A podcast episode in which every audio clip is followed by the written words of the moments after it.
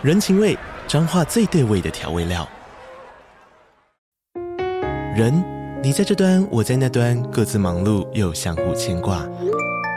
情，街角的吵杂声传递温暖与思念。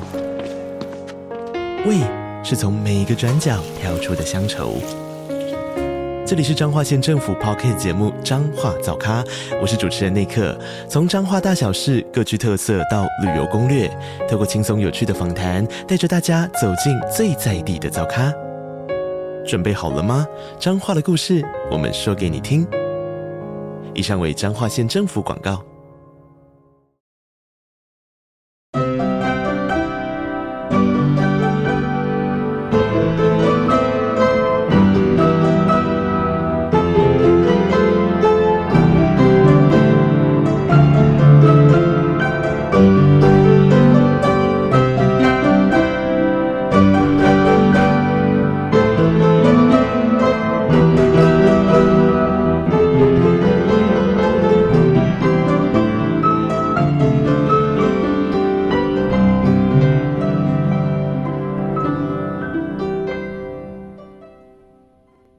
大小探险家，大家好，欢迎来到玉山故事馆。我是你们今天的说书人玉山。今天我们要继续来说破案姐妹花的故事。上一集我们说到了范谷说自己在众多隐藏角色的期盼下，同意担任捣蛋者联盟的主席。所以，梵谷除了拳击手兄弟已经去捣蛋的维纳斯的诞生和拿破仑翻越阿尔卑斯山，其他八幅变形的名画都是你决定的吗？我哪有这么厉害呀？那是我和捣蛋者联盟成员一起讨论出来的。我听他们说，这些在画作和童话故事之间的连通门是随机出现的。有些画作有好几扇门，有些画作一扇也没有，还有的画作是有门，但推过去一片空白，或是很恐怖。所以我请大家用三天的时间，分头调查上百幅名画，并且做记录，然后将收集到的有用线索带回来，统一进行讨论。哇，这个工作量好大哦！难怪爸爸说你们是有组织、有计划的团队。哈哈，谢谢你们爸爸的赞美啊！这个先前准备工作是真的很重要。不然我们不会知道哪一幅名画可以跟哪一个童话故事配对。像是在调查后，我们才发现达文西最后的晚餐虽然有门，不过推开后是一个超深的瀑布，也不知道是通往哪个童话故事，看起来就很危险，所以只能先放弃。我们就这样一一讨论、比对，还有连连看，决定了八幅作品。哦，原来是这样啊！但是范谷，当大家讨论到星夜的时候，你不会觉得舍不得吗？哈哈，我自己倒是觉得还好。反正我画柏树的速度很快，如果真的被砍倒了，我就事后再画一棵就好啦。反而是联盟成员，他们碍于我的面子，都不好意思去这幅作品里面捣蛋，所以我就自告奋勇，负责去说服杰克。哈哈，你这个主席可是来真的耶！那是当然啦，既然接下主席，就要做好表率。接着，我们又挑选出几位口才好又胆子大的联盟成员，负责去说服其他七个童话故事里的角色。剩下的成员则继续收集其他线索。比如说，那个连通门到底是怎么来的？我们有没有可能化被动为主动，决定哪些连通门要开在哪里，提前为之后的计划铺路？哇，你们真的是想要做一番轰轰烈烈的大事业耶！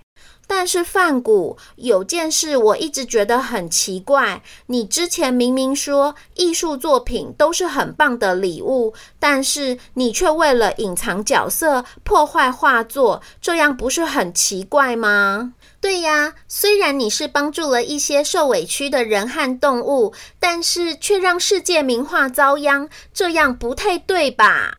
嗯，两位头号敌人不仅观察力敏锐，你们的思辨能力也好厉害呀！这的确是个非常困难的决定。在捣蛋者们各自兴冲冲地离开去执行任务后，我慢慢冷静下来，也突然意识到这样好像怪怪的。如果所有的作品都是我创作的，我事后通通重画也没问题。但是要破坏其他人的作品，我其实充满了挣扎和犹豫。结果是大卫帮了我一把。大卫就是那个画了拿破仑翻越阿尔卑斯山的大卫啊！哈，他也参了一咖吗？哈哈，是啊。而且还不止他呢！就在我犹豫不决时，我决定先去维纳斯的诞生和拿破仑翻越阿尔卑斯山两幅作品里，看看画作究竟变成了什么样子。果然，如拳击手兄弟所说，风神和披风都不见了。正当我看着拿破仑因为披风不见，一脸问号、满头雾水时，竟然发现画家大卫就在我的身边。原来他也听到风声赶来了。哦，消息传得这么快呀？是啊，我们艺术界其实很小的。我之前见过大卫几次。他话不多，但人蛮好的。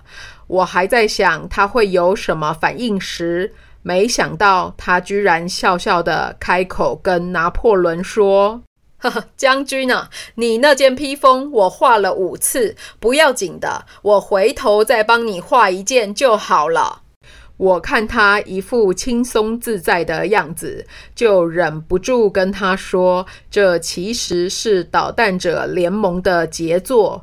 我身为联盟主席，既想要帮助捣蛋者们伸张正义，让他们一吐怨气，但又不愿意这些珍贵的艺术作品被破坏，所以觉得非常的为难。”没想到大卫听了之后，热血沸腾地说：“没有勇敢的改革，就没有办法解决问题。要先不怕牺牲，才能够换得更好的未来啊！”原来大卫是法国大革命的支持者，所以他非常赞成透过改变现况的方式来让社会更公平。哈哈哈，范谷，你这是碰上了专家呀！法国大革命可是人类历史上影响非常深远的革命行动啊！对呀，而且大卫当拿破仑的御用画家久了，真的非常有谋略。他盘算了一下，跟我说。说不定也会有其他的画家跟我们一样，很同情这些被隐藏起来的角色，觉得重画一次也没什么。所以这件事应该要找其他画家一起参加，比较能够壮大声势，让你们的行动名正言顺。范谷啊，我知道你不爱交际，但你如果信得过我的话，我刚好认识自画像联谊会的会长莫内，他的人脉很广，我带你去找他，说不定他也愿意帮忙，而且还能够争取到更多画家的支持。哇，这个办法真好，大卫果然是很有谋略呀。所以莫内也知道这件事，哈哈，是啊，这真的是越听越奇怪了。对啊，完全超过了我的想象诶。哦、嗯，事情的走向也根本不在我的预期中啊！我们跟莫内谈完后，他居然也举双手赞成。莫内那时候是这样说的：“我每个创作系列都会反复画很多次，干草堆画了二十五次，大教堂画了三十几次。”睡莲更是画了两百多次，重画任何一个主题的画作，对我来说都不是难事。我很乐意支持这次的改革行动，让隐藏角色有机会表达他们的想法。哇，没想到莫内会这样说耶！是啊。最后，透过莫内的帮忙联系，这个导弹者行动计划一共得到二十几位画家的支持，而且大家都签了保密协议，同意不会提前泄露计划，让这个行动能够达到惊天动地的效果。妈呀，这真的是太酷了！对呀。真的很谢谢他们路见不平，拔画笔相助。后来莫内还告诉我，他在联系过程中印象深刻的是，我先去询问米勒和卡罗，因为他们一直以来就都和弱势群众站在同一阵线。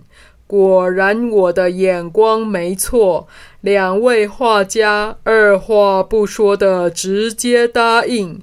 然后窦加说，他画芭蕾舞者画过一千五百幅以上，再画十次都没问题。而没想到，酷酷的克林姆则是告诉我。你在画作里澎湃的情感和绕圈圈的漩涡纹，都让他很着迷。他根本是你的大粉丝，无论你做什么，他都要跟。另外，葛氏北斋和木下还特别的大方，说他们的作品几乎都是用印刷的。复制速度很快，所以要选几幅导弹都没有问题。还有啊，我用了一点利害关系，也让坡提切利加入了这次的行动阵营。等等，这些画家听起来都好耳熟哦。是啊。米勒、卡罗、豆加、克林姆、葛饰北斋、木下、坡提切利，再加上莫内、大卫，还有你，不就刚刚好是这次十幅变形名画的画家吗？没错。我知道后真的是开心的都要飞到天上了，等于是这次的导弹行动得到了画家们的背书和支持呢。我们从单纯的破坏者变成了师出有名的革命者啊！那导弹者联盟的成员应该开心极了吧？哈哈哈，是啊，他们还嚷嚷着说要颁发导弹者联盟的荣誉会员证书给这二十几位画家呢。然后在破坏名画的工作如火如荼的进展时，我们也找出了连通门形成的原因。哦，是什么原因啊？原来那是一只金色的虫虫造成的。哈，虫虫？哦，这还多亏了维吉尼细心哦。维吉尼是被画家库尔贝在画作中涂掉的前女友。他先是发现连通门上都有隐隐的香气，循着味道找到了那只虫，并且观察到，当虫虫游走在童话故事和画作之间时，都会自动形成一扇门。诶，姐，这好像是之前稻草人提过的虫洞哦。对耶，那时候他说，透过虫洞可以进行时空旅行。嘿，梵谷，那只虫虫是不是有六对眼睛、十二双脚，然后金色的身体上有着鹅黄色的花纹，移动时还会散发出淡淡的桂花香？是啊，是啊，仙女婆婆，你怎么知道的这么清楚啊？呃，因为它就是我在很多年前搞丢的金秋桂花旅行虫啊！什么？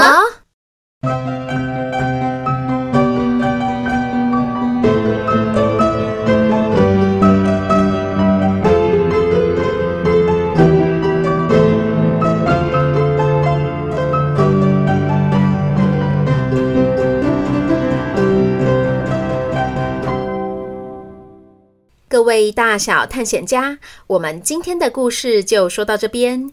你是不是也很惊讶，仙女婆婆居然跟连通门有关？她跟金秋桂花旅行虫之间又有着什么样的故事呢？请继续收听下一集的破案姐妹花。就先这样啦，这里是玉山故事馆，我是玉山，我们下回见。